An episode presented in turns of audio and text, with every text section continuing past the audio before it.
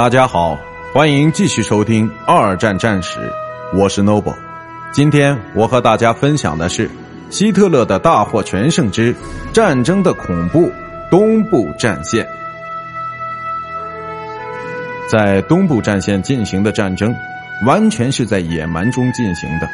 在第二次世界大战期间的其他地方，很难见到如此的情景。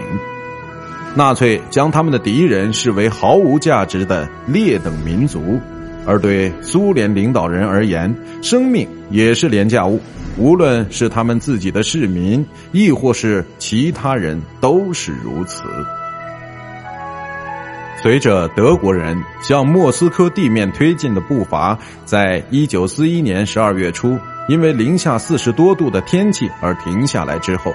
在东部战线上体现出来的战争残酷无情模式，早已经非常明显的展现在世人面前。